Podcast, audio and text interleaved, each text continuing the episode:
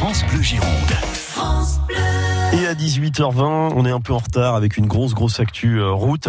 Et euh, chaque soir dans euh, sur France Bleu Gironde, dans C'est Connecté, on vous présente les dernières innovations en matière de web, les applis qui vous changent la vie. Alors on a repéré une, une start-up qui s'appelle Monkey Bidouille.